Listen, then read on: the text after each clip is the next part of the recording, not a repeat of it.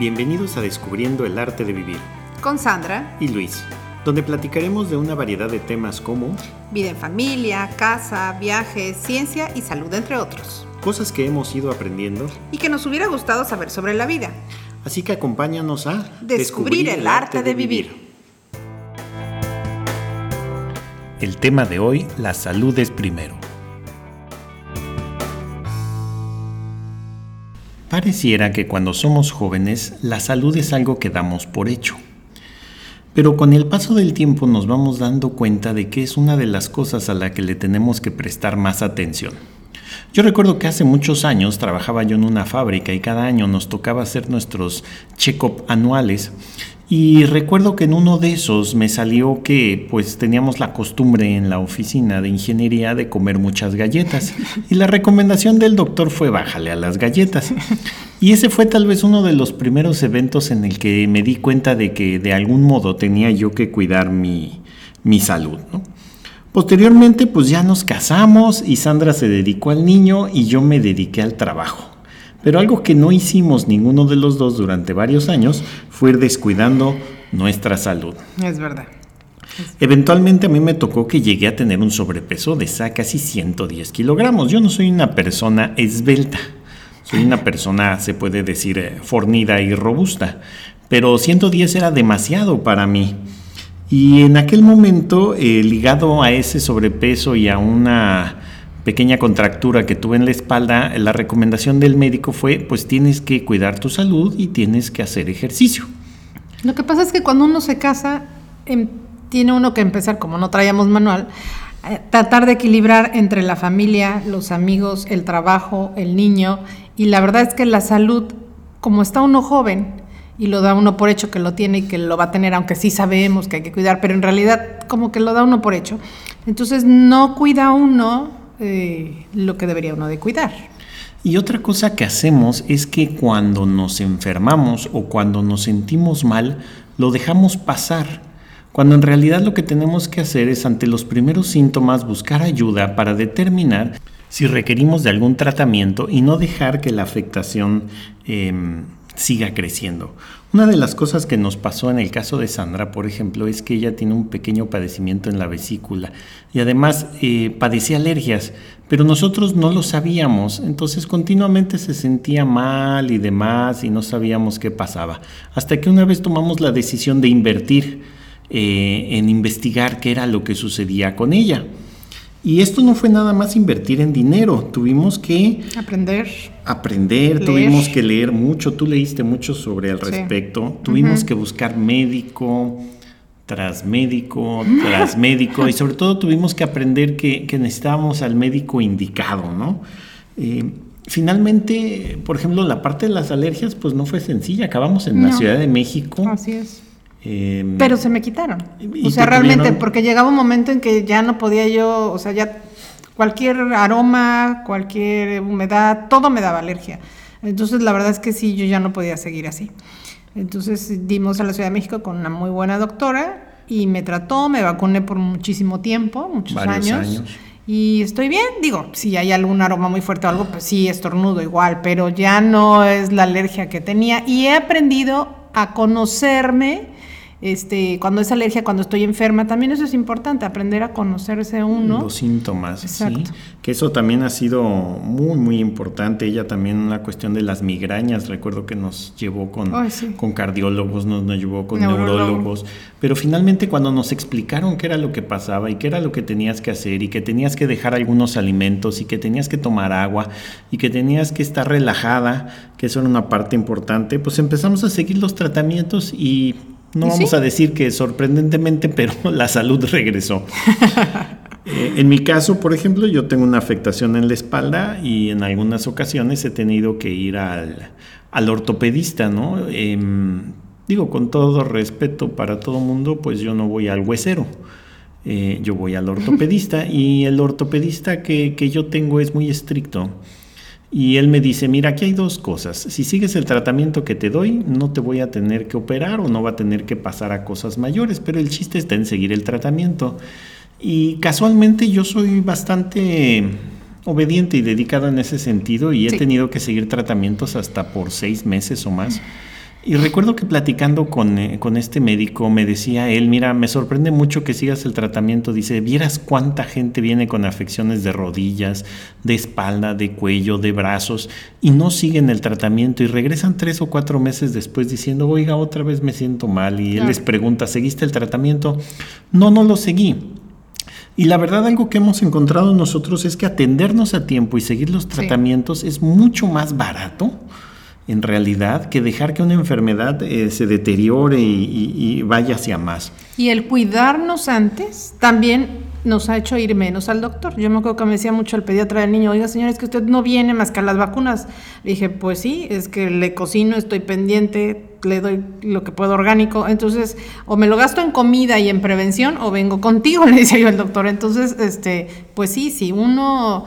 Eh, tiene todo un trabajo de prevención y, de cuidado hacia uno, pues es, digo, sí se puede uno enfermar, pero ya es muy diferente una vez cada vez. ¿no? Es diferente, ¿no? Eh, nosotros nos toca ver con conocidos y familiares algunas personas que, que, no se atienden a tiempo y luego los tratamientos son más complicados y luego las consecuencias también, las incapacidades son un poquito más, este, más graves, ¿no? En nuestro caso, como dice Sandra, nos fuimos dando cuenta de que para prevenir teníamos que tomar acciones. Una fue con la alimentación. Ella siempre fue cuidadosa con la alimentación del niño.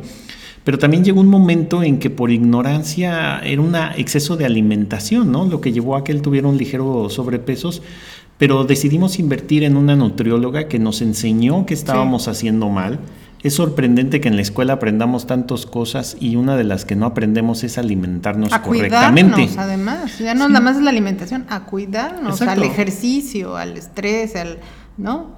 Exactamente, fue, fue una combinación de factores, una alimentación adecuada, eh, obviamente nosotros cuidamos el tipo de alimentos que consumimos, nosotros somos en particular, le invertimos más a lo que comemos que a otras cosas pero ha sido una inversión que para nosotros ha redituado y, en la salud tanto de nosotros como de nuestro hijo. Entonces, invertir en la alimentación, le hemos invertido al ejercicio, eso no fue fácil para nosotros por el trabajo, por las responsabilidades, pero finalmente hemos encontrado que de algún modo u otro tenemos que estarnos ejercitando. Con el tiempo eh, uno se da cuenta que el cuerpo ya no puede hacer lo mismo. Eh, el otro día platicaba con un amigo al respecto y, me decía, no, es que cuando llegas a los 50 ya no es lo mismo. Y sí, definitivamente, ¿no? Yo por el tipo de entrenamiento deportivo que hago tengo contacto con entrenadores nacionales e internacionales. Y nos decían, ya no puedes entrenar igual, tienes que entrenar de acuerdo a tu edad, pero tenemos que entrenar para tener una movilidad adecuada, tenemos que entrenar para no eh, vernos afectados a veces, por ejemplo, cosas desde la mala postura, la falta de ejercicio en la espalda baja, la falta de fuerza en las piernas, eh, la falta de movilidad y flexibilidad en las articulaciones, todo eso nos va mermando nuestra salud y son cosas que nosotros hemos aprendido y hemos ido atendiendo poco a poco. Que además nos va a dar una calidad de vida, que eso es lo que eh, también es muy importante. A mí yo siempre me ha llamado muchísimo la atención que sale uno de otros países y que uno ve que la gente grande está caminando, está corriendo, anda en la calle, sale a tomar una copa y a mí me llama mucho la atención que tenemos una educación en México de, de te hiciste grande y te quedas en tu casa y ya, ya no haces nada. Y yo creo que no, yo creo que es educación, pero sí tenemos que, o sea, tenemos que hacer ejercicio, tenemos que seguir saliendo, tenemos que seguirnos divirtiendo. Mantenernos activos, ¿no? Yo sí, recuerdo una calidad de vida buena, ¿no? A mí me llama mucho cuando vimos la película esta de Disney de niños, la de Wally, en la que todo el mundo acaba sentado en una silla porque todo, todo tienes alguien que te haga algo para todo. Y creo que eso, aunque es muy cómodo, eh, no es necesariamente sano. Y el, mantenerse activo, nosotros nos repartimos actividades dentro de la casa, pero además tenemos otras actividades. En el caso de Sandra hace su deporte, yo a veces salgo a, caminar por otras razones que les contaremos más adelante. Pero bueno, la cosa es que le hemos invertido a la alimentación, le hemos invertido a lo que es el ejercicio y la tercera cosa, yo creo que a lo que le hemos invertido es a la cuestión de la salud mental que creo que en México todavía es como un tabú, o por lo menos donde nosotros vivimos, pero nos hemos dado cuenta por visitas, eh, como platicamos en la parte de la experiencia, hemos tenido la oportunidad de viajar a diferentes lugares y nos hemos dado cuenta que en otros lugares em, la salud mental es algo muy importante y es algo a la que la gente le dedica tiempo. Hoy en día se habla que si de la meditación, que si de la conciencia plena, que si del control del estrés. Y bueno, llámese como se llame y bajo la técnica que sea, lo importante sí es es, tener un cuidado en, el control de las emociones y el estrés. Nosotros dos hemos padecido, cada uno por su lado, eh, situaciones en las que el estrés pues, tiene afectaciones desde musculares hasta eh, digestivas.